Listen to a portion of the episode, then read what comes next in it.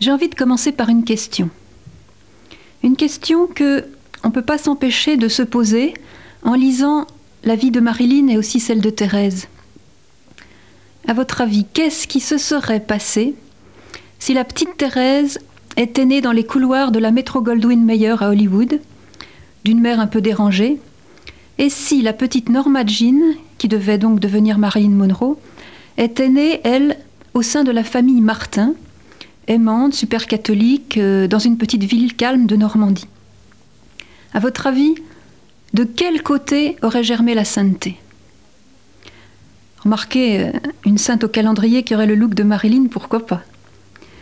Par contre, faire carrière chez les stars d'Hollywood et habiller son âme avec autant de soin que son corps, euh, là, je crois que ça risque de coincer un peu. Quoique pourquoi pas. Je suis convaincue qu'une une forte personnalité comme celle de la petite Thérèse serait bien capable de bousculer les lois vraiment inhumaines du show business. On en a vu d'autres. En réalité, J'espère ne pas vous choquer en vous disant que Marilyn et Thérèse avaient toutes les deux la même vocation fondamentale. Et d'ailleurs, elles l'ont bien prouvé. Ce qui est remarquable, c'est que toutes les deux ont poussé jusqu'à l'extrême leur quête effrénée d'amour, qu'elles ont investi pour ça toute leur force, toute leur énergie et même leur propre vie jusqu'à en mourir. Elles ont tout misé, tout brûlé pour y arriver. Et chacune aurait pu dire à sa façon Amour, je te veux, je t'aurai. Et cette vocation commune, cette détermination sans faille, si vous voulez, qui, qui les animait toutes les deux, eh bien, dépasse de loin toutes les contingences de leurs différences au niveau de la naissance, au niveau de l'entourage, de la famille, etc. D'autant que le Seigneur nous a bien souvent démontré qu'il euh, était capable de faire germer la sainteté euh, où il voulait, dans des contextes parfois euh, plus que surprenants. Alors, au cas où certains d'entre vous se poseraient des questions sur ce que je vais dire, rassurez-vous tout de suite, j'ai pas du tout l'intention de canoniser Marilyn. De toute façon, ça relève pas de moi. Mais je vous dirai une chose pour être bien clair dès le début. Eh bien, c'est que oui, je prie pour qu'elle soit au ciel.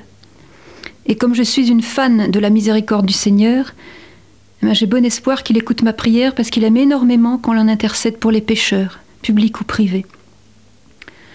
Et puis aussi, ce qui renforce mon espérance de retrouver un jour Marilyn au ciel, c'est de repasser dans mon cœur ce dialogue très, très émouvant de, Jésus avec la Samaritaine.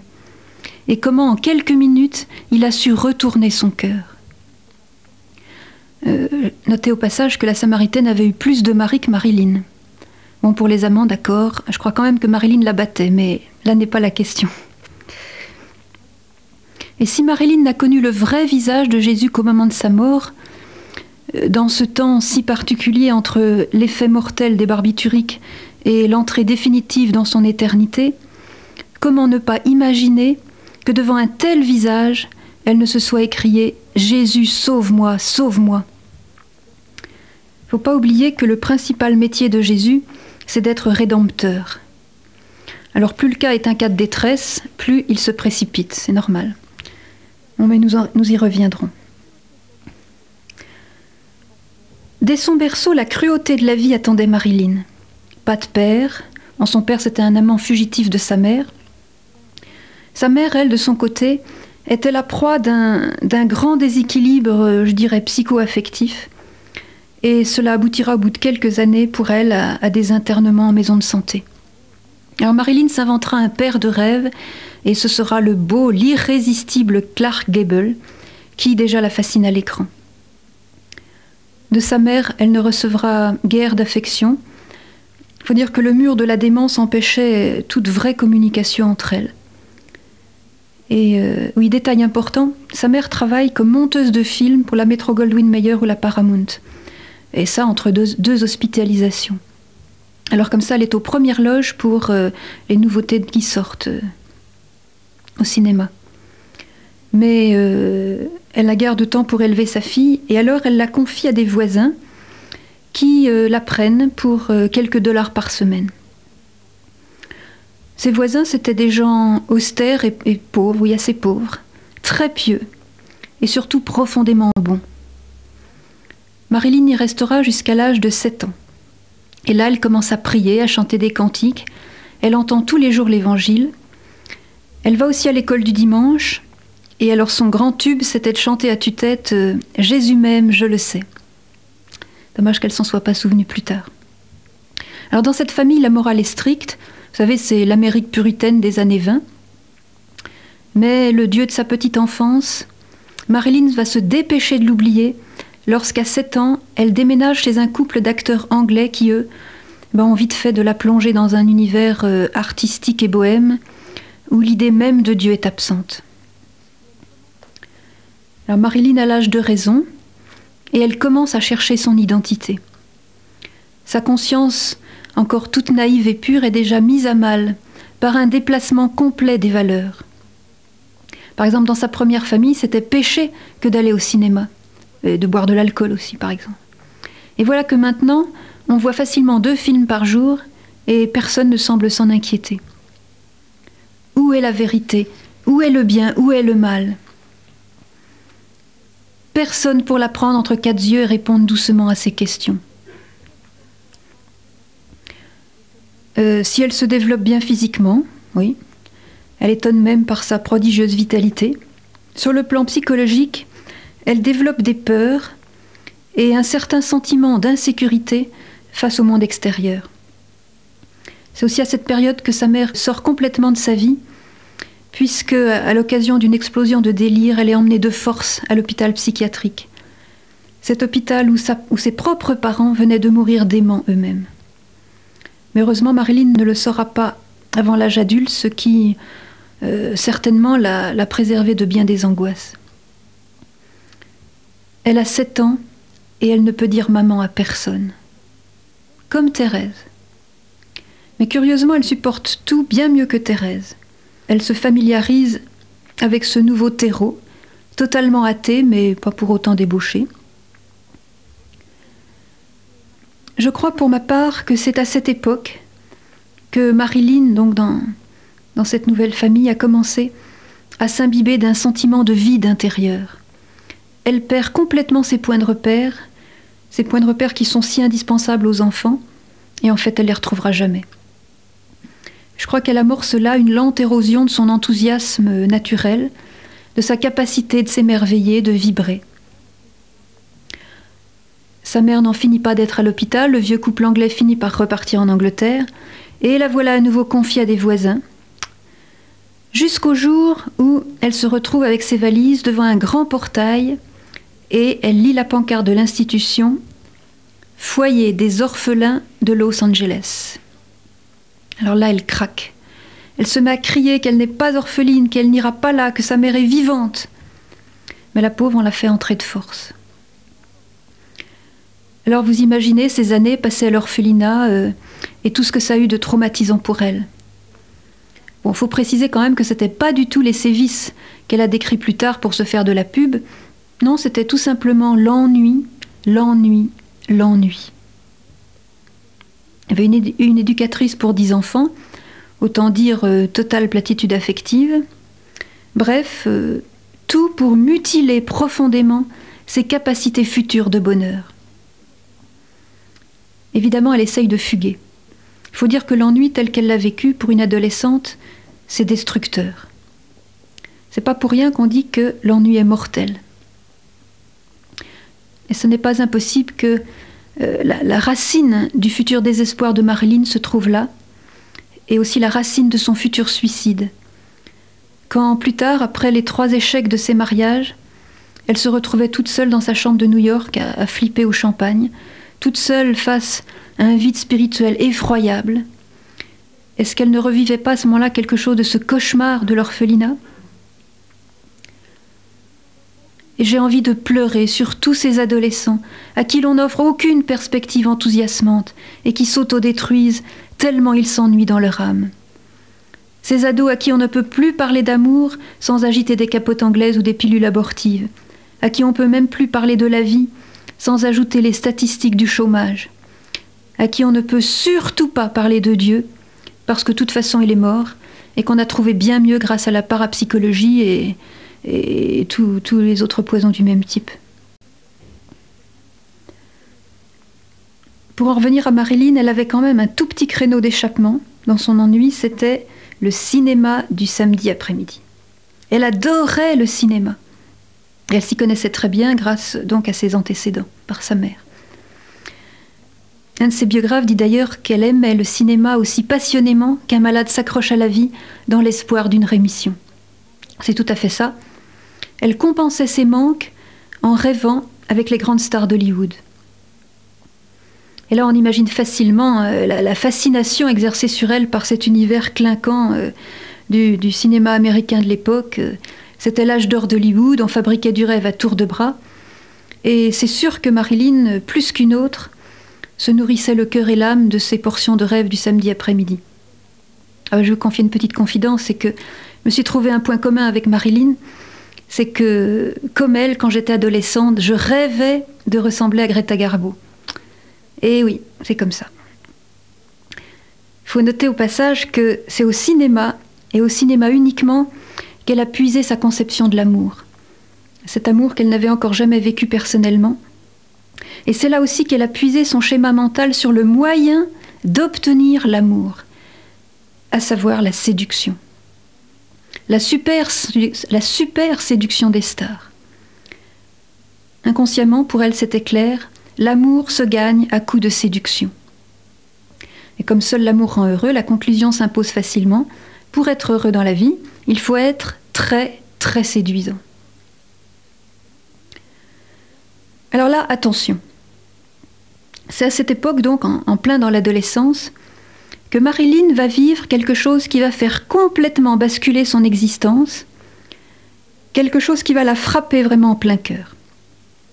Alors l'anecdote pourrait passer euh, inaperçue, tant elle est simple et même banale, mais vous allez voir quelle profonde résonance ça a déclenché dans les fibres les, plus intimes de, Marilyn. Alors voilà, un jour où bon, il pleuvait et la pluie la rendait pas mal dépressive, elle fugue. Elle est ramenée par un agent de police et on la fait entrer dans le bureau d'une dame de l'orphelinat euh, qu'elle ne voyait euh, presque jamais. Alors bien sûr, elle s'attend à être grondée, euh, peut-être même battue, mais à sa grande surprise, la dame s'approche d'elle avec beaucoup d'amour, lui donne des vêtements secs parce qu'elle était trempée à cause de la pluie, elle la prend dans ses bras en lui disant qu'elle est jolie, qu'elle a une peau merveilleuse. Elle l'appelle mon enfant, et même elle sort son poudrier pour la maquiller un peu. Et pour Marilyn, c'est l'illumination de sa vie. Elle écrira plus tard d'ailleurs C'était la première fois de ma vie que je me sentais aimée. Personne auparavant n'avait jamais remarqué mon visage, ou mes cheveux, ou ma personne. Et voilà alors que toute sa vie bascule parce que pour la première fois, elle goûte enfin à la tendresse humaine. Et pour elle, c'est un vrai miracle. Et là encore, elle fait une association d'idées qui l'amènera loin. Si je suis aimée, c'est parce que je suis jolie, que ma peau est douce. Et on comprend facilement dans quoi elle va s'engouffrer pour euh, rattraper toutes ces années de non-amour. Elle va complètement s'investir dans son corps. Si la beauté de son corps peut déclencher une telle tendresse, alors il faut tout miser là-dessus. Grâce à cela, elle aura droit enfin à ce qu'elle désire le plus au monde, être aimée. Et pour elle, être aimée, c'est déjà une question de vie ou de mort. Et voilà comment, sans même qu'elle s'en aperçoive, l'esprit d'idolâtrie a pris corps en elle, sur ce terrain terriblement blessé par la vie. Comment l'absence de Dieu, l'absence de relation avec Dieu, peut faire tomber un cœur assoiffé d'amour dans l'idolâtrie. Là-dessus, on est tous pareils. Quand on est en manque d'amour, on est prêt à tout pour obtenir cet amour. Pour Marilyn, ce tout, c'était de s'engouffrer dans des séances interminables de maquillage, des heures devant la glace, pour étudier sous toutes les coutures euh, comment séduire le mieux, comment être remarqué, euh, ce qui, je le précise, euh, lui vaudra par la suite la surprise émerveillée de tous ces photographes parce que personne comme elle ne savait se placer devant les objectifs. C'était quasi magique, elle avait cette réputation-là. Comparez maintenant avec la petite Thérèse qui a vécu quelque chose de similaire. J'aime beaucoup mettre ces deux événements parallèles. Thérèse est à cet âge sarnière entre l'enfance et l'adolescence, elle a 11 ans, et elle fait sa première communion. il faut lire les pages où elle décrit cette journée de rêve qui a été celle de sa communion. Euh, elle s'y était amoureusement préparée, euh, veillant à orner son cœur de magnifiques fleurs pour la première venue de Jésus. Et elle dira simplement Ah, qu'il fut doux le premier baiser de Jésus à mon âme. Et là, dans une grande onction, une grande douceur, la vie de Thérèse bascule. Elle ajoute Ce fut un baiser d'amour, je me sentais aimée. Et je disais aussi Je vous aime, je me donne à vous pour toujours. Il faut dire que depuis des années déjà, Thérèse échangeait des regards avec Jésus. Elle s'entretenait avec lui, elle lui offrait souvent ce qu'elle appelait ses petites fleurs et qui devaient être tout simplement euh, les petits sacrifices cachés qu'elle faisait. Mais ce jour-là, ce n'était plus un regard, c'était une véritable fusion d'amour. Jésus et Thérèse ne faisaient plus qu'un. Et pour elle, c'était déjà le ciel anticipé. À ce moment-là, elle n'était pas bien haute, la petite Thérèse, mais elle avait déjà tout compris. Désormais, après ce premier baiser, comme elle dit, elle va foncer tête baissée vers ce qui lui a été révélé comme le plus beau des trésors, être aimée de Jésus et ne plus faire qu'un avec lui. D'ailleurs, quelle meilleure définition du ciel que celle-là? Moi, j'en trouve pas d'autre. Elle va tout miser pour obtenir et garder ce trésor. Comme dit Jésus dans l'Évangile, elle va vendre tout ce qu'elle possède pour l'acquérir. Et elle réussira. Elle brûlera sa vie jusqu'au bout pour cela.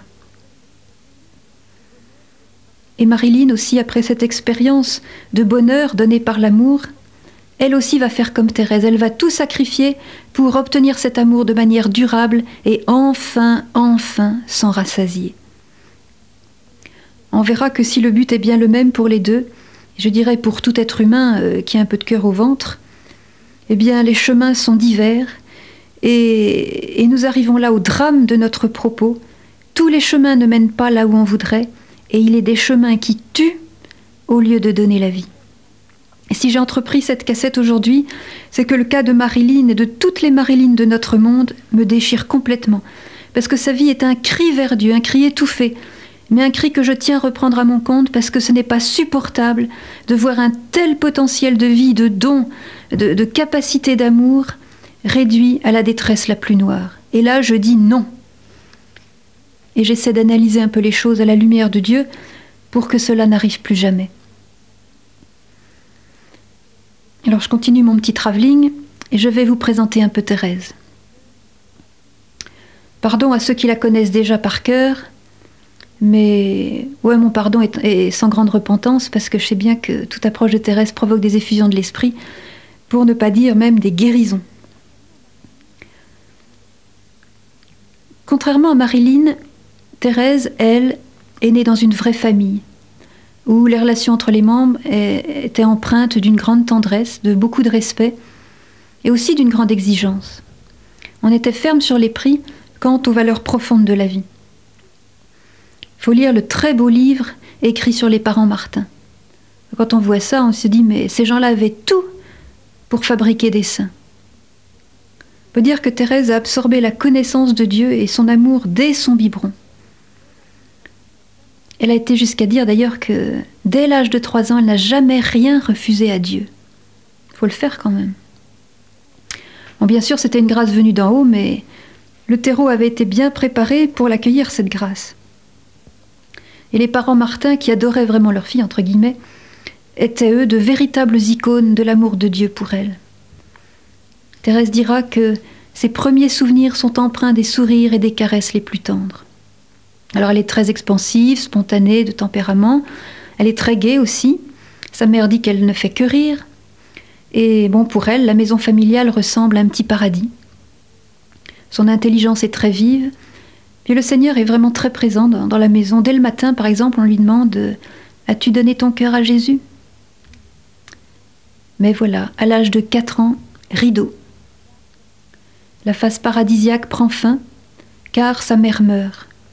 Et d'un seul coup, son heureux caractère se met à changer complètement. La blessure est très profonde. Alors elle se met très facilement à pleurer pour des riens, elle devient timide, craintive devant les gens, euh, hypersensible.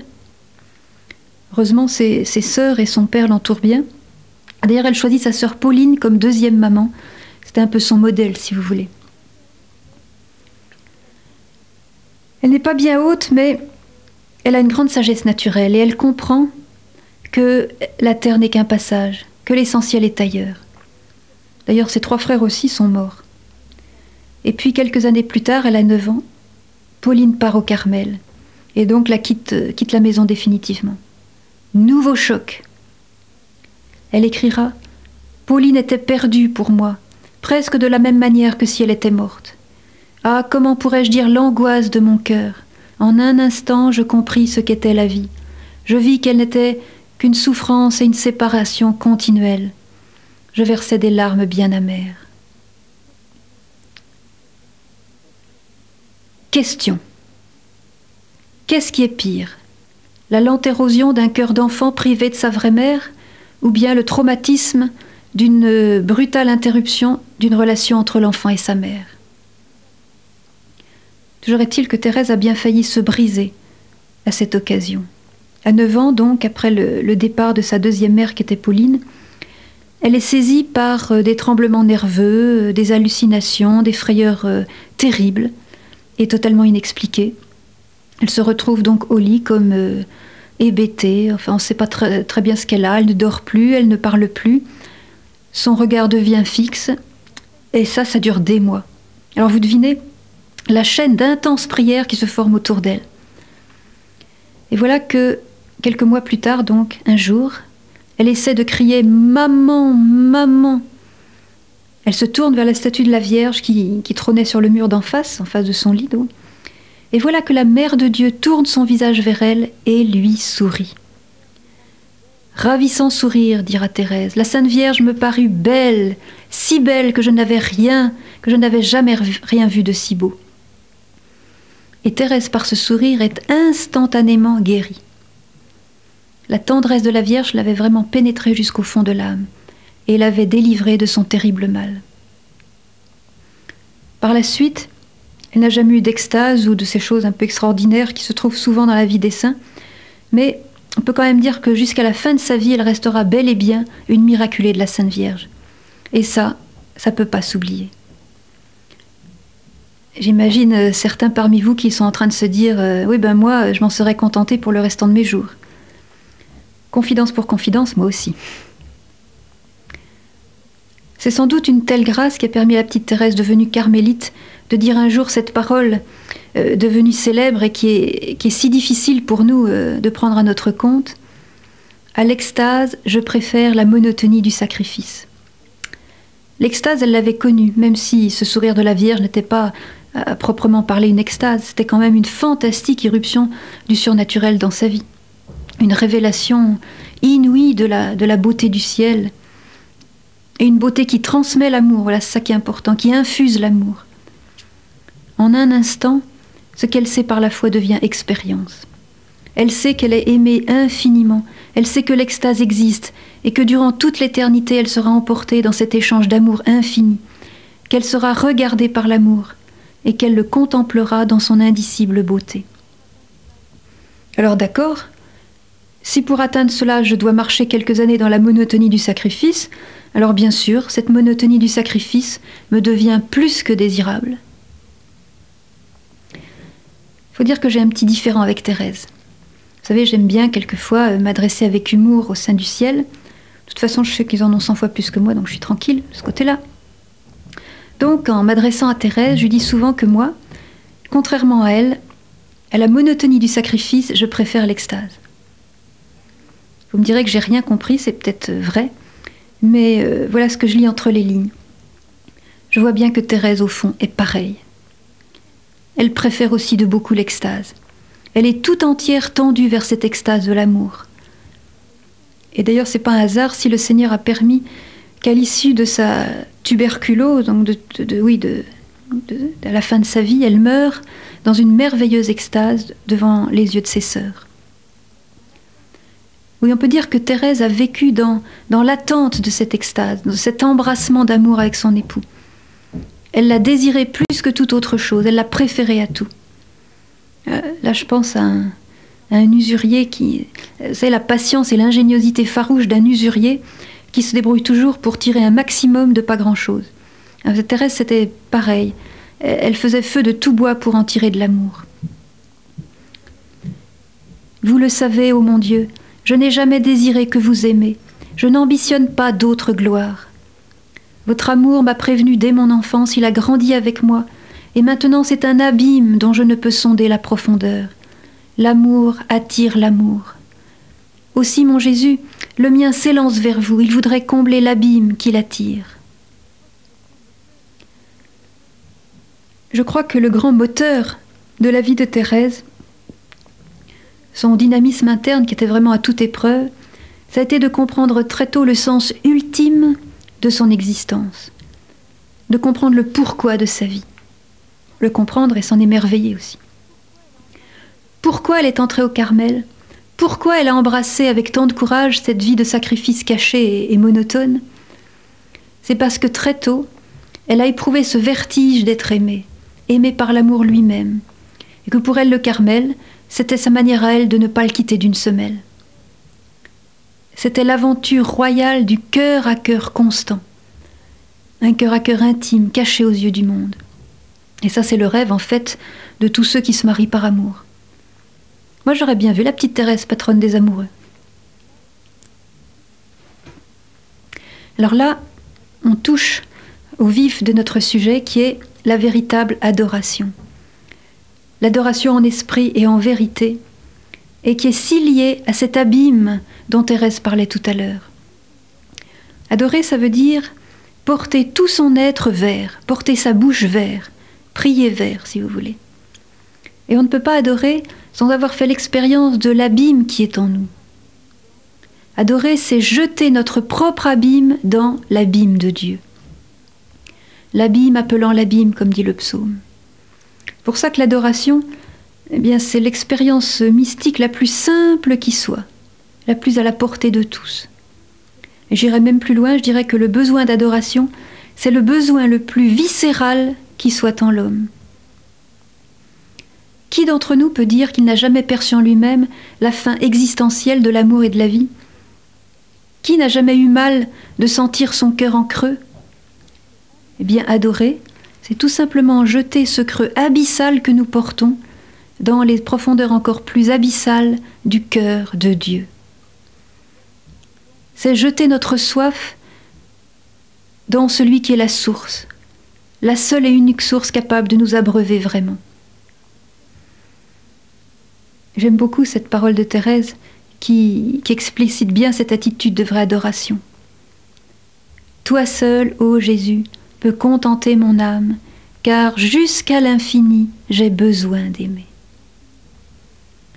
Voilà, c'est ça. L'infini de notre désir, qui rencontre la plénitude du don.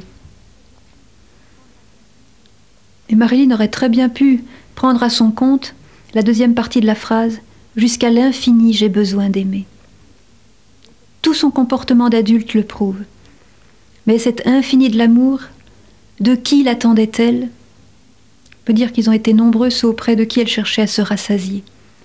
Et quel drame pour elle de butiner à droite et à gauche en quête d'amour jusqu'à épuisement de son espérance, jusqu'à la désespérance et le suicide. Oui, toi seul, ô Jésus, peux contenter mon âme. Oui, la grâce de Thérèse, c'est d'avoir connu très tôt, euh, je dirais, l'adresse et le numéro de téléphone de qui pouvait contenter son âme, et d'avoir pu s'engouffrer à corps perdu dans, dans l'aventure avec lui. Et cette grâce lui a épargné bien des errances et bien des trahisons. D'ailleurs, elle-même le dit clairement, avec un cœur comme le mien, je me serais laissé prendre et couper les ailes. Mais surtout, le trait de génie que le Saint-Esprit lui a inspiré, c'est que ce qui attire le plus, ce qui attirait le plus l'amour sur elle, c'était sa petitesse, sa faiblesse, sa totale impuissance à faire par elle-même de grandes choses. Et là, il faut bien souligner qu'il y a un fossé radical entre donc cette, cette révélation de l'Esprit Saint et ce qu'enseigne l'esprit du monde, cet esprit du monde condamné par Jésus, parce qu'il conduit vers la destruction et la mort. Le monde nous répète à longueur de temps, vous l'entendez aussi bien que moi, que si l'on veut avoir du succès et être aimé, il faut avoir des richesses. Il faut être beau, intelligent, jeune et dynamique, rentable, performant si vous préférez, en bonne santé si possible, euh, bref, euh, les normes sont draconiennes. Et si on perd ses qualités, euh, oui, si on perd ses qualités, on se fait jeter, abandonner. On n'intéresse plus personne. Et la publicité qui nous rabat les oreilles et tout le système économique sont entièrement fondés sur cet esprit. D'où l'angoisse terrible de perdre l'amour en perdant la santé, en perdant la beauté, en perdant la jeunesse. D'où la hantise de vieillir de la plupart de nos contemporains, la hantise de faiblir en quoi que ce soit. Pour ça, on peut dire que le monde est d'une cruauté sans faille. les hôpitaux psychiatriques sont remplis par des dépressifs qui en fait ne sont que les victimes de cette mentalité inhumaine. Alors quelle bouffée d'air quand on lit Thérèse, quel, quel Dieu splendide elle nous révèle, quelle libération. Tu es pauvre, alors tu es le plus chéri. Tu n'as pas beaucoup de dons, alors tout ce qui est à moi est à toi, je te donne tout. Tu es blessé, alors tu es plus qu'une autre capable de comprendre mes plus profonds mystères et de, t'unir à moi. Tu es trop faible pour monter l'escalier toute seule. Alors saute dans mes bras, et moi je te porterai jusqu'au sommet. Voilà, frères et sœurs, le vrai visage de l'amour que Thérèse nous découvre, et je lui dis merci, merci d'avoir fait souffler sur le monde le vent des béatitudes. Et vous voyez, je peux personnellement confirmer le réalisme de cette vision de l'amour chez Thérèse. Ça fait 15 ans que je me suis convertie et que je vis dans une communauté chrétienne. Et ce qui nous lie le plus entre nous, ben, ce ne sont pas nos dons nos qualités, nos, richesses, c'est le fait de s'être pardonné de nombreuses fois nos, nos, manquements, nos défauts, nos faiblesses, etc. Et ce qui provoque le plus notre amour, c'est la faiblesse de l'autre qui est sans phare dans une communauté. C'est sa pauvreté qui est exposée à nous avec simplicité et confiance c'est en fait la vérité nue de son être, car, car tout le monde est pauvre. Mais il y en a qui le savent et il y en a d'autres qui ne le savent pas ou pas encore. Qui d'entre nous possède des dons impérissables? Et voilà le grand message de Thérèse pour notre époque, si matraquée dans ses relations humaines. C'est ta faiblesse qui attire le véritable amour. Pas faiblesse au sens de mollesse, bien sûr que non, mais faiblesse au sens d'une reconnaissance humble et forte que tout seul je ne peux rien faire. Je parlais tout à l'heure de la profonde divergence entre cette révélation de l'Esprit Saint et les théories imposées par l'Esprit du monde. Et c'est là que c'est là que Marilyn a été victime d'une confusion qui lui coûtera très cher, puisqu'elle lui coûtera la vie. Elle a voulu devenir riche pour, acquérir l'amour, puisque dans son esprit, c'est la beauté qui attire l'amour. Et là, elle s'est abusée elle-même, en pensant que c'était son seul atout. Alors si j'ai choisi cette histoire, c'est parce qu'elle est très très symbolique. C'est vrai que Marilyn représente un symbole pour notre société, et pas seulement un sexe symbole comme on l'a souvent appelé. Lorsqu'elle découvre à l'adolescence l'impact de sa beauté sur son entourage, elle conçoit peu à peu un grand projet. Elle se met à rêver de devenir un jour une grande star faut imaginer aussi dans quelle ambiance elle vivait. D'un côté, euh, la platitude morne d'une vie de pensionnaire sans éclat, et de l'autre, la révélation d'un monde vibrant de tous ces feux, rempli d'aventures captivantes, d'histoires romantiques, etc., que montrait le cinéma d'Hollywood. Comme le propre de l'adolescence, c'est de s'identifier à qui on admire, voilà Marilyn qui commence à mimer les grandes stars et à se centrer sur son propre personnage, à se regarder vivre, à, guetter l'effet qu'elle produit, etc., etc. Après un premier mariage raté, en fait on l'a mariée pour échapper à une autre période d'orphelinat, elle fait des prouesses dans une agence de mannequins. Et là, elle se passionne de plus en plus pour sa propre image. Et on sent qu'elle met un acharnement vraiment touchant à se faire happer par l'engrenage de la publicité parce qu'elle croit dur comme fer que par ce moyen, tout le monde l'aimera. Tous les hommes baveront devant elle, et enfin, enfin, elle sera la reine. Elle sera la star des stars. J'espère ne pas vous choquer en vous disant que ce qui me frappe dans la démarche de Marilyn à ses débuts, par rapport à Thérèse au même âge, c'est qu'elles vivent toutes, elles visent toutes les deux la même chose, l'amour absolu et la gloire. Elles cherchent farouchement la gloire, et elles ont raison. Elles sont faites toutes les deux pour la gloire, comme chacun de nous est fait pour la gloire. Tout en nous sera un jour glorifié. Notre corps, notre cœur, notre esprit, tout.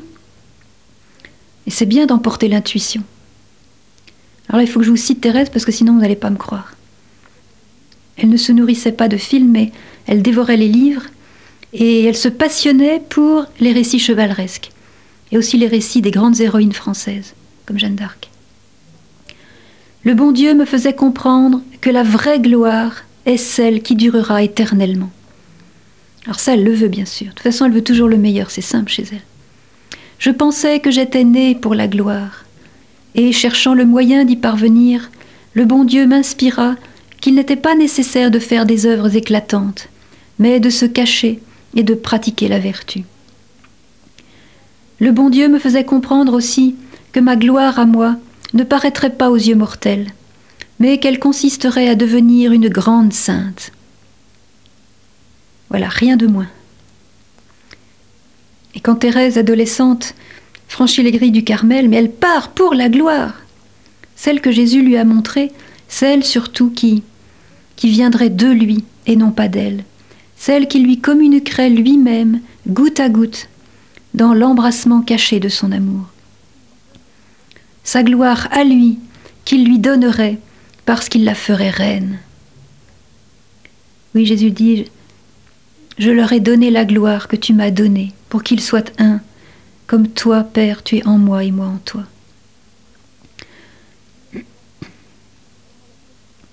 Oui, elle sera une grande sainte, elle en a la certitude, et elle sait bien que Dieu ne verse jamais un désir dans notre cœur sans vouloir l'exaucer. Vraiment, on peut admirer chez Thérèse cette envergure de l'ambition. Et comme le Seigneur a dû se réjouir de, voir, euh, de l'avoir ambitionné de si grandes choses, lui qui souffre tellement de nous voir vivre totalement au-dessous de ses moyens. Lui qui est si souvent obligé de remballer ses projets les plus beaux et les plus fous sur nous, parce qu'on ne croit pas qu'il peut nous aimer jusqu'à ce point. Et nous savons que tout cela n'était pas chez Thérèse euh, une illusion de son imagination, parce que le Seigneur a splendidement confirmé toutes ses inspirations. Non seulement elle est devenue une grande sainte dans le ciel, mais aussi ses écrits se sont répandus dans le monde entier après sa mort, ça a été un best-seller euh, extraordinaire, une vraie bombe. Et oui, d'une petite carmélite totalement obscure. Voilà que des dizaines de milliers de chrétiens, et aussi des non-chrétiens, se sont mis à, la dévorer à vivre de sa spiritualité. Et du coup, sa gloire est bien apparue aux yeux des hommes. Bon, c'est sûr, c'était le fruit aussi de beaucoup de souffrances. Le Seigneur d'ailleurs lui avait révélé, avant sa mort, ce succès étonnant et lui avait dit qu'il lui avait montré que tout le monde l'aimerait. Oui, je précise que c'était une gloire totalement liée à l'amour, comme l'est toujours la gloire qui vient de Dieu. La, gloire qui vient des hommes, elle, euh, elle n'engendre, vous le savez, que division et jalousie. vous comprenez bien que c'est là que Marilyn s'est complètement fourvoyée. Comme Thérèse, elle me touche par son désir d'aller loin, son désir fou qu'on l'aime, son ambition de dépasser tout le monde. Je me souviens d'une anecdote quand le premier photographe avec qui elle a vécu lui demandait de poser pour des nus. Elle s'énervait et lui disait Mais non, tu ne comprends pas que je deviendrai une grande star. Et elle en était aussi convaincue qu'elle était Thérèse de devenir une grande sainte. Et ça, j'aime bien. Le fond de son intuition était bonne, elle voulait l'amour absolu. Mais là où elle s'est complètement plantée, c'est que, ne connaissant pas la vraie et la seule source de l'amour, elle a tout attendu des hommes. Voilà, elle attendait la gloire qui vient des hommes. Et cela, ça s'appelle tout simplement la vaine gloire.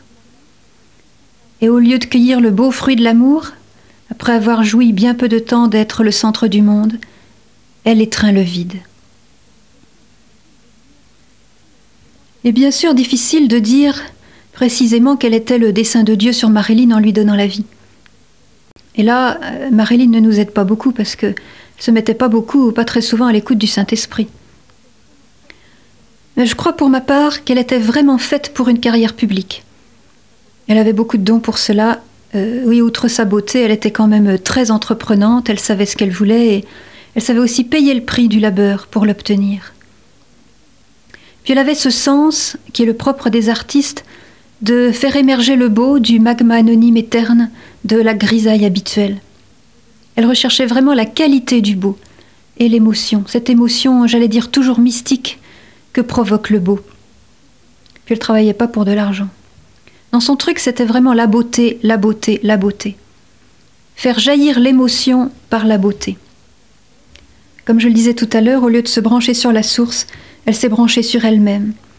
Et alors elle s'est mise à suivre la pente savonneuse qui a gâché tant et tant de bons artistes, c'est-à-dire qu'elle s'est laissée fasciner par ses propres dons.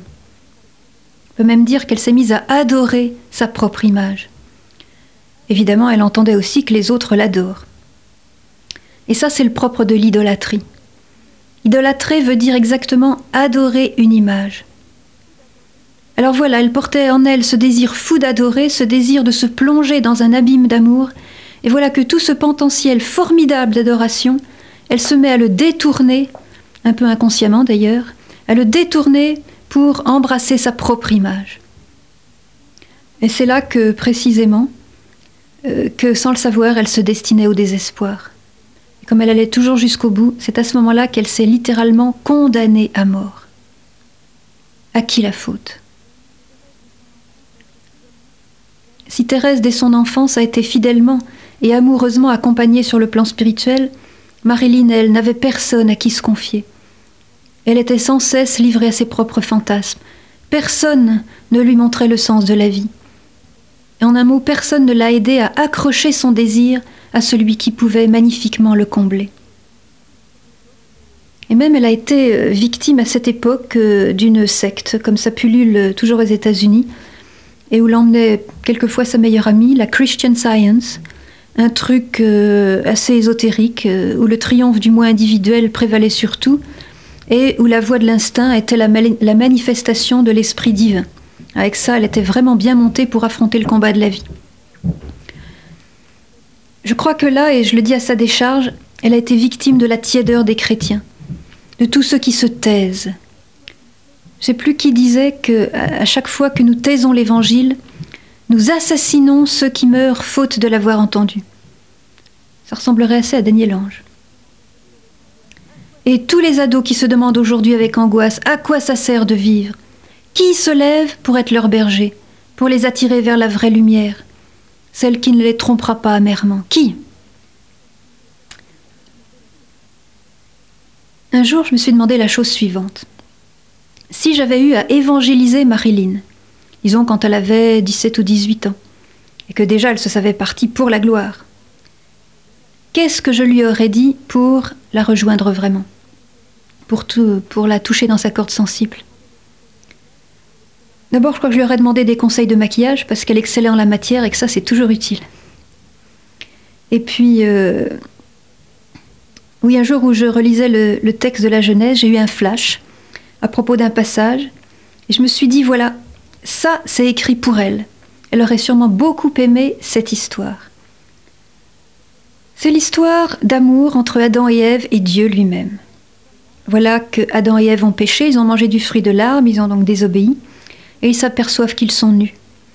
Ils éprouvent le besoin de couvrir leur nudité et ils se font des pagnes à l'aide de feuilles de figuier. vous imaginez leur look à tous les deux avec leurs feuilles de figuier autour des reins.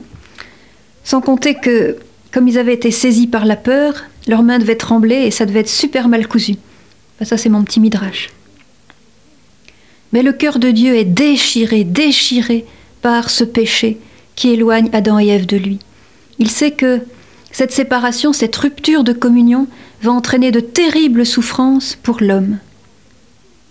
Ce qui m'a le plus bouleversé de la part de Dieu, c'est de voir que son premier geste, son tout premier geste envers l'homme après la chute, c'est de, Marilyn écoute bien, c'est d'habiller lui-même de ses mains l'homme et la femme. Quelle tendresse de mère Il a pensé cette blessure de la honte et du ridicule en les revêtant d'une tunique.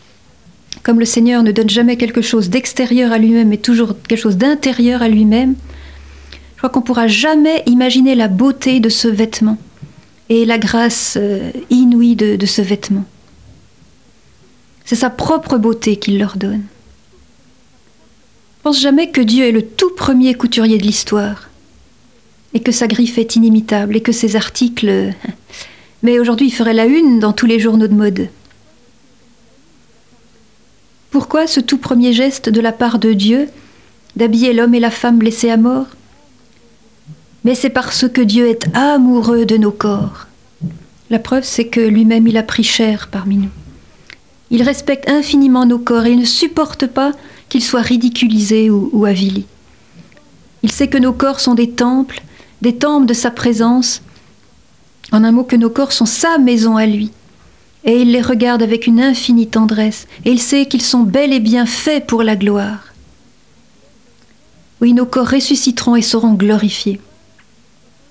Ah, je précise que j'ai horreur des théories philosophiques ou religieuses qui méprisent le corps, comme euh, celle par exemple de la réincarnation, pour laquelle le corps n'est qu'une enveloppe jetable.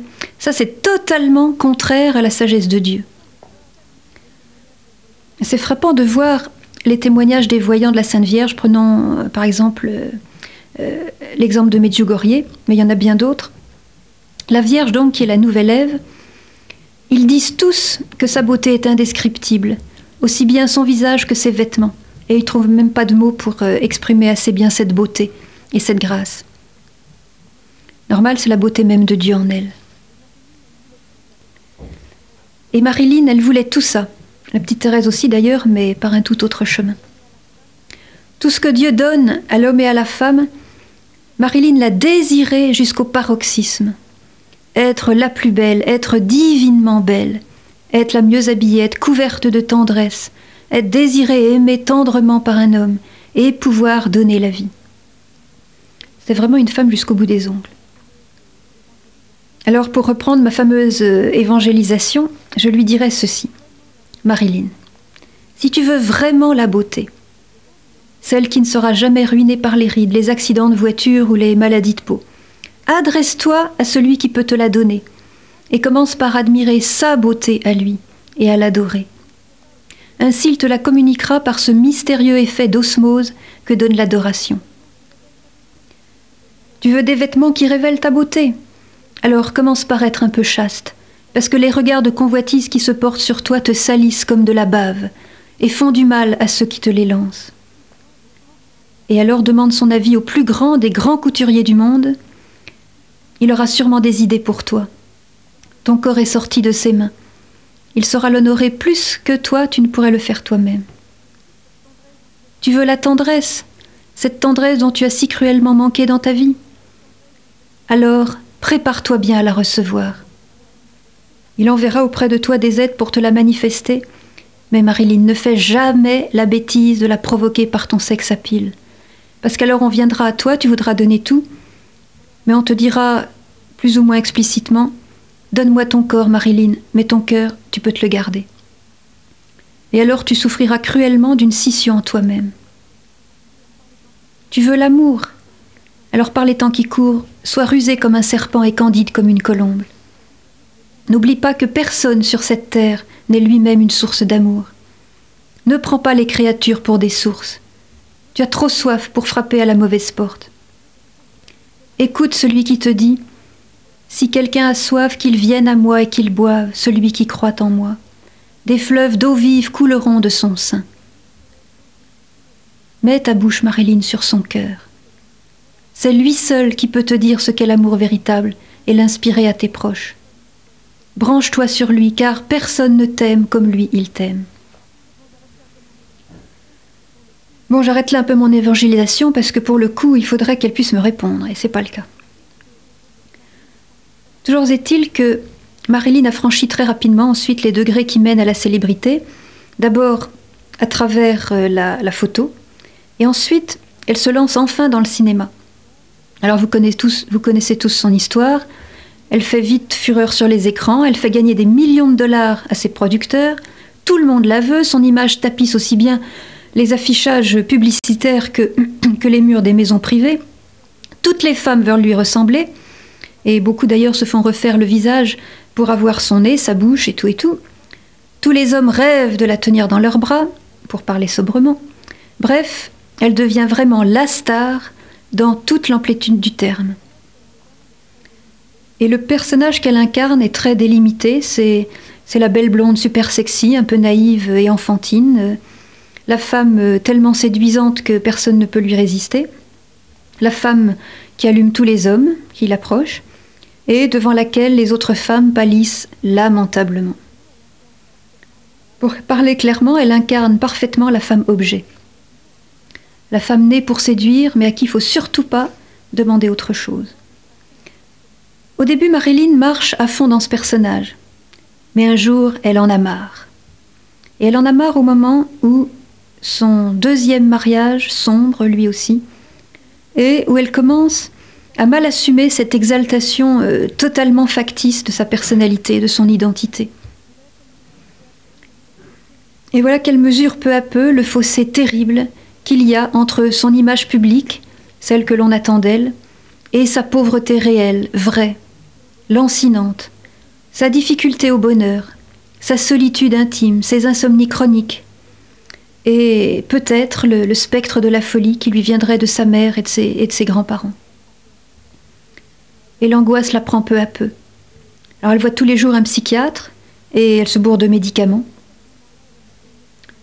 Je crois qu'à ce moment-là, elle aurait aimé crier qu'elle n'était pas seulement un corps désirable, qu'elle avait aussi un cœur et surtout une âme, qu'elle pouvait donner autre chose que sa sensualité légendaire, qu'elle refusait d'être enfermée dans ce personnage limité à ses, rondeurs et à son sourire de vampe. Mais si, Hollywood ne manquait pas d'imagination, peu s'en faut, il manquait cruellement de cœur. Et pour Marilyn, la consigne était claire, tu continues dans ce personnage parce que ça, rapporte gros, et, si tu ne continues pas, alors tu ne nous intéresses plus du tout. Je crois que à cette période-là, le Seigneur lui a parlé. Faut pas oublier qu'elle avait passé les sept premières années de sa vie dans une famille très chrétienne. Alors dans les biographies de Marilyn, j'ai cherché, cherché longtemps euh, une, une, parole vraiment spirituelle qui aurait pu sortir de sa bouche. Vous avez vu que j'ai eu du mal, mais j'en ai enfin trouvé une un jour. Au fait de sa gloire, elle répétait souvent à ses proches cette parole de Jésus. Que sert-il à l'homme de gagner le monde entier s'il vient à perdre son âme? Quelle lucidité. Oui, son âme, elle avait conscience qu'elle était en train de la perdre.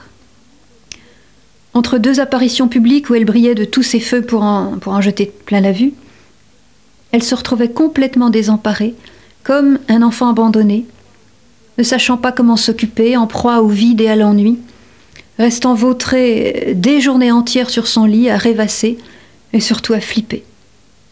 Alors elle buvait son champagne, les yeux dans le vide. Et pendant ce temps-là, tout le monde adorait son image euh, super glorieuse. Et elle, elle se voyait euh, démaquillée, décoiffée devant la glace, avec ses habits sales, qu'elle n'avait même pas le courage de changer. Elle n'était plus personne. Marilyn, est-ce que tu ne sais pas que ton identité, ta véritable identité, elle repose dans le cœur de Dieu? Lui sait bien qui tu es et quelle est ta profonde beauté, unique au monde. Alors pourquoi attends-tu toujours des hommes qu'ils te révèlent qui tu es? Ta vie véritable, elle ne dépend pas de ton look, euh, de tes fringues, de tes, de tes apparitions dans les boîtes de nuit. Tu es bien plus que tout ça. Tu n'as pas besoin d'épater ton monde par des prouesses de vampe pour être digne d'amour. Pourquoi attends-tu l'amour et l'extase des loups rapaces qui t'entourent pour te dévorer?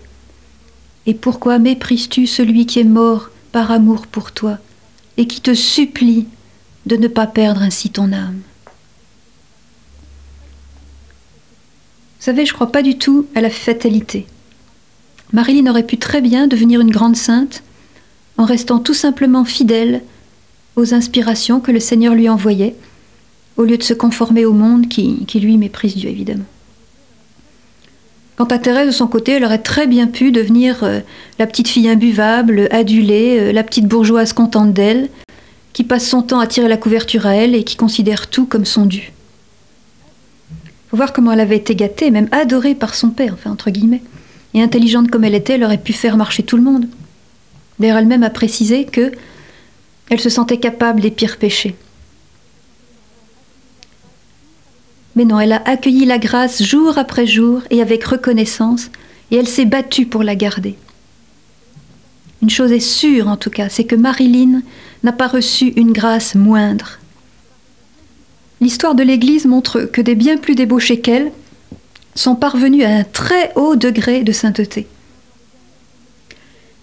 Quand dans les dernières années de sa vie, elle a vu que son existence au fond n'était que, que, vide, solitude et désolation, quand elle a vu aussi qu'elle faisait du mal, qu'elle brisait tant et tant de couples, donc de familles, lorsqu'elle a vu qu'elle ne pouvait pas avoir d'enfants, grosse déception, que son troisième mariage sombrait, et que toutes ses espérances étaient totalement ruinées, quand elle a vu qu'elle devenait persona non grata sur les plateaux de tournage, tellement elle était insupportable par ses, ses, retards, ses exigences et tout, et surtout quand le désespoir venait la visiter la nuit, durant ces longues, longues insomnies, pour la ronger de l'intérieur et la torturer. Oui, à cette époque-là, elle aurait pu crier Jésus, sauve-moi. Je ne suis pas digne, mais prends-moi dans tes bras et pardonne-moi. Oui, elle aurait pu. Elle connaissait son nom quand même. Je n'étais pas dans sa conscience pour savoir ce qui s'y passait, mais je crois que sa faute, à ce moment-là, ça a été de ne pas croire qu'elle était encore aimée de lui qu'elle était recherchée par le plus beau des enfants des hommes. Que de ne pas croire que sa miséricorde était pour elle. Elle a pensé que cette ultime porte était fermée pour elle. Et elle en est morte. Elle s'est suicidée dans son appartement de New York à l'aide de barbiturique. Elle avait 36 ans. Et c'était la vigile de la transfiguration. Mais rassurez-vous, mon histoire ne se termine pas là. Je vous propose de faire un petit flashback et de revenir quelques 70 ans en arrière, en un jour qui concerne très fortement Marilyn, bien avant qu'elle ne soit née. Nous sommes au Carmel de Lisieux, où Thérèse vient de rentrer, et ce jour-là, une image tombe sous ses yeux. C'est Jésus en croix, et Thérèse ne remarque qu'un détail. Ses mains transpercées laisse couler du sang, et ce sang tombe par terre.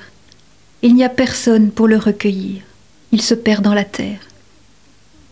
Thérèse en est bouleversée jusqu'au fond de l'âme. Elle comprend en un éclair à la fois le, le drame de Dieu et le drame de l'homme. Deux soifs qui ne se rejoignent pas. Dieu est en manque de l'homme qui ne vient pas puiser son amour à la source, et l'homme est désespérément en manque de Dieu parce que son cœur est fait pour lui. L'homme est tout simplement en train de mourir de soif à côté de la source. Marilyn est morte de soif à côté de la source. Et la source est torturée de ne pouvoir donner son eau, torturée comme un amoureux dont l'amour est éconduit et méprisé. Alors Thérèse ne supporte pas du tout une telle situation. Alors, elle s'offre pour être en quelque sorte une entremetteuse de ces deux soifs d'amour, pour qu'elles s'abreuvent l'une l'autre, pour qu'elles se guérissent l'une par l'autre.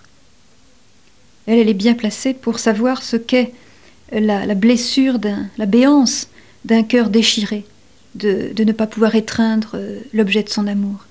Parce qu'après la mort de sa mère, elle en est tombée malade. Depuis des années, elle est hantée par la détresse de ceux qui ne savent pas qu'ils sont aimés par Dieu, par l'amour lui-même. Elle sait bien qu'il n'existe pas d'infirmité plus terrible que celle-là dans la vie d'un homme.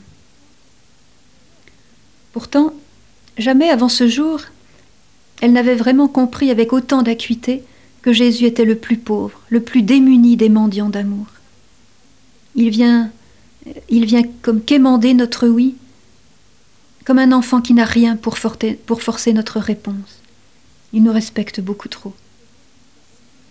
Alors pour que Jésus soit aimé enfin et que les hommes puissent se jeter enfin dans ses bras, surtout les plus grands pécheurs, elle a une idée, ou plutôt une inspiration géniale. Elle s'offre à l'amour miséricordieux. Qu'est-ce que ça veut dire?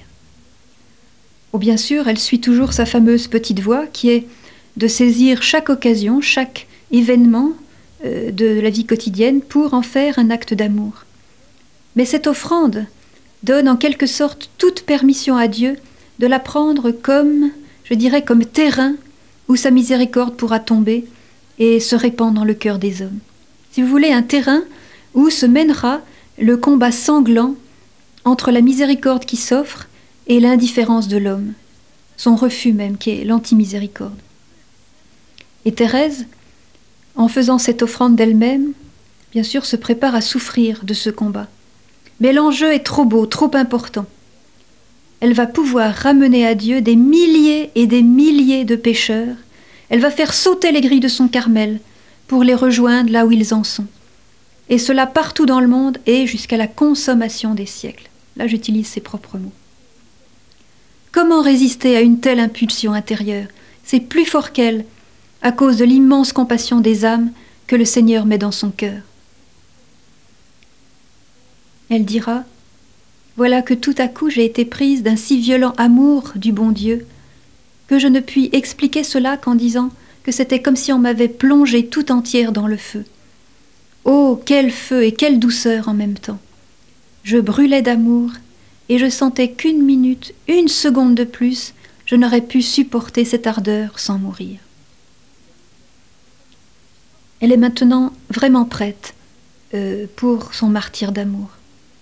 Cette extraordinaire brûlure d'amour, elle va la porter dans les, dans les âmes les plus éloignées, les plus dépravées, les plus séparées de Dieu, celles mêmes qui disent consciemment non à son amour et à son pardon. Et quelque temps plus tard, elle vient s'asseoir à la table des pécheurs, comme Jésus l'avait fait, mais pas comme une riche convive, pas, pas comme une star. Non, elle avait dit oui au combat. Alors la voilà plongée en pleine bataille, cette bataille meurtrière entre la lumière et les ténèbres, entre l'amour fou et le refus buté de l'amour. Voilà qu'elle se sent envahie par les sentiments mêmes et les pensées de ceux qui ne connaissent pas Dieu. Voilà qu'elle est torturée à l'intérieur par leur torture même. Voilà qu'elle mange le pain du désespoir et de l'amertume qui est le leur. Voilà que ces consolations habituelles disparaissent. C'est le vertige de la nuit noire et sans fond de ceux qui marchent dans la nuit. C'est comme une descente aux enfers. Et elle dira alors, Jamais je n'aurais cru qu'il était possible de tant souffrir. Jamais, jamais. Je ne puis m'expliquer cela que par l'ardent désir que j'ai eu de sauver des âmes. Normal. Elle est enfouie dans le cœur même de Dieu alors pourquoi s'étonner qu'elle soit transpercée de part en part par le glaive du péché? Elle goûte tellement, ça c'est incroyable, elle goûte tellement à la souffrance atroce du désespoir qu'elle ira jusqu'à penser à se suicider. Et elle dit, si je n'avais pas eu la foi, je me serais donné la mort sans hésiter. Et eh oui, comme Marilyn. Là où elle aurait dû voir le ciel, elle ne voit plus qu'un mur, un mur qui s'élève jusqu'aux cieux. Mais si elle goûte avec une telle intensité au drame des pécheurs et des incroyants, elle ne s'arrête pas à ses souffrances. Elle continue à offrir tout et à croire malgré la nuit. Elle dit même que pour son entourage, elle est gaie comme un pinson. Elle aurait très bien pu couler, sombrer euh, sous les forces ennemies qui, sous les, oui, les, puissances ennemies et, même euh, démoniaques qui avaient élu domicile chez elle.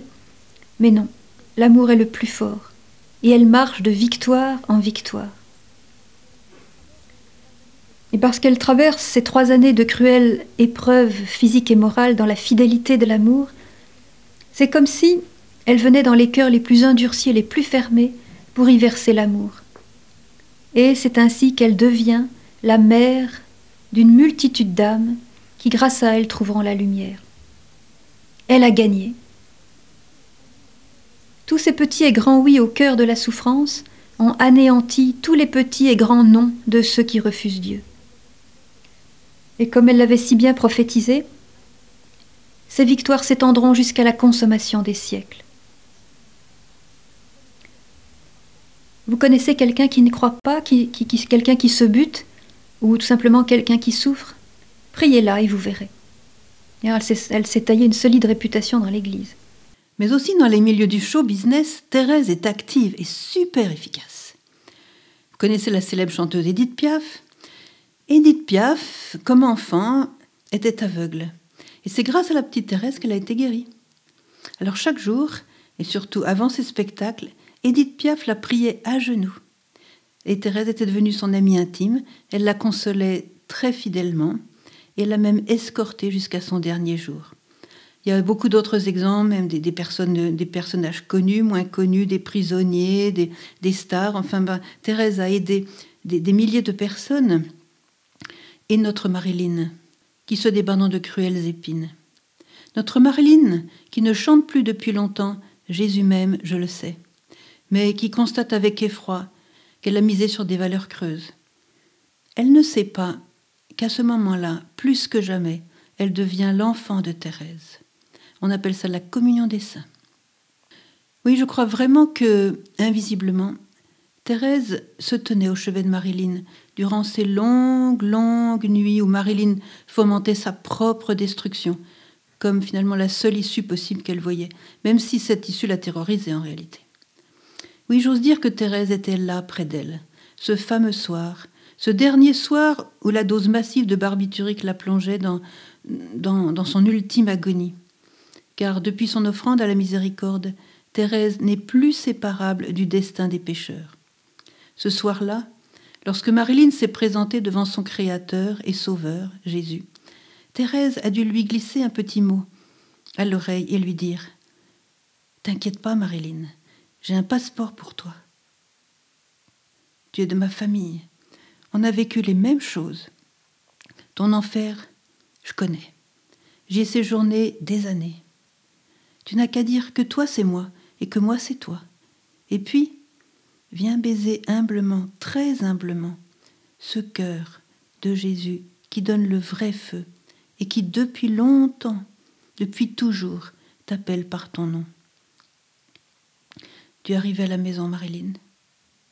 Le voilà, celui que tu cherchais. Alors on pourrait accoler les photos de Marilyn et de Thérèse pour montrer qu'il n'y a pas de misère sans une réplique de la miséricorde. Montrer aussi que ceux qui aiment et adorent Dieu de tout leur cœur, de toute leur force sur cette terre, feront escorte sur le chemin du ciel à ceux qui auront investi dans des vanités de vaines idoles, les vrais adorateurs sont en fait des rabatteurs de Dieu. ils portent sur leurs épaules tous les enfants perdus pour le ramener au cœur du Père. Ils font corps avec eux. Je me souviens de cette parole de Marthe Robin lorsqu'une amie se plaignait devant elle de la prolifération en France de la voyoucratie, disons. Alors Marthe s'était exclamée Oh, comme j'aimerais aller au ciel avec les voyous. Vous savez que Thérèse raffolait du théâtre. Elle aurait d'ailleurs fait un excellent metteur en scène. Alors pour finir, je vais donner libre cours à mon imagination, si vous permettez. Donc j'imagine Thérèse discutant avec Marilyn au ciel. Et Marilyn de dire à Thérèse, Thérèse, je vois ta vie, c'est incroyable. Mais moi, si j'avais eu seulement le quart de l'amour que tu avais pour Jésus, mais j'aurais joué toute ma vie pour Jésus, et rien que pour lui. J'aurais incarné toutes les femmes de l'Évangile, même la Sainte Vierge. J'aurais fait un battage terrible pour lui. Alors t'aurais vu, on aurait eu son image sur tous les écrans d'Hollywood. Je te le dis vraiment, toute l'Amérique se serait convertie. Marilyn, dit Thérèse, moi, quand je vois ta vie, je pleure. Jamais je n'aurais pu supporter ce que tu as supporté. Tel que je me connais, je n'aurais pas attendu d'avoir 36 ans pour me suicider. Je ne sais pas comment tu as fait pour te lever le matin sans pouvoir te dire que tes souffrances avaient un sens, sans pouvoir poser ta tête sur un vrai cœur qui ne t'abandonne jamais. Je ne sais vraiment pas comment tu as fait pour tenir si longtemps dans le désespoir, dans une vie qui se brise par tous les bouts. Mais tu vois, Marilyn, au fond, je te remercie. Parce que c'est grâce à toi que je suis rentrée au Carmel.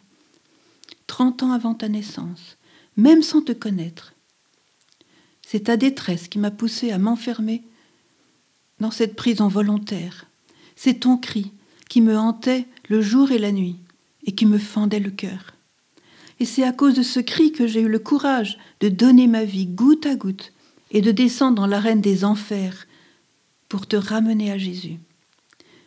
C'est à cause de toi, Marilyn, et à cause de toutes les Marilyn du monde, que j'ai été comme acculée à aimer, oui, à aimer jusqu'au bout, jusqu'à mourir d'amour.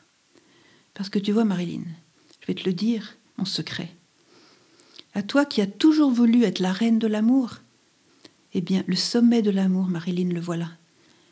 C'est Jésus qui te le dit. Il n'y a pas de plus grand amour que de donner sa vie pour ce qu'on aime. Moi, si j'avais commis tous les crimes possibles, je garderai toujours la même confiance, car je sais bien que cette multitude cool.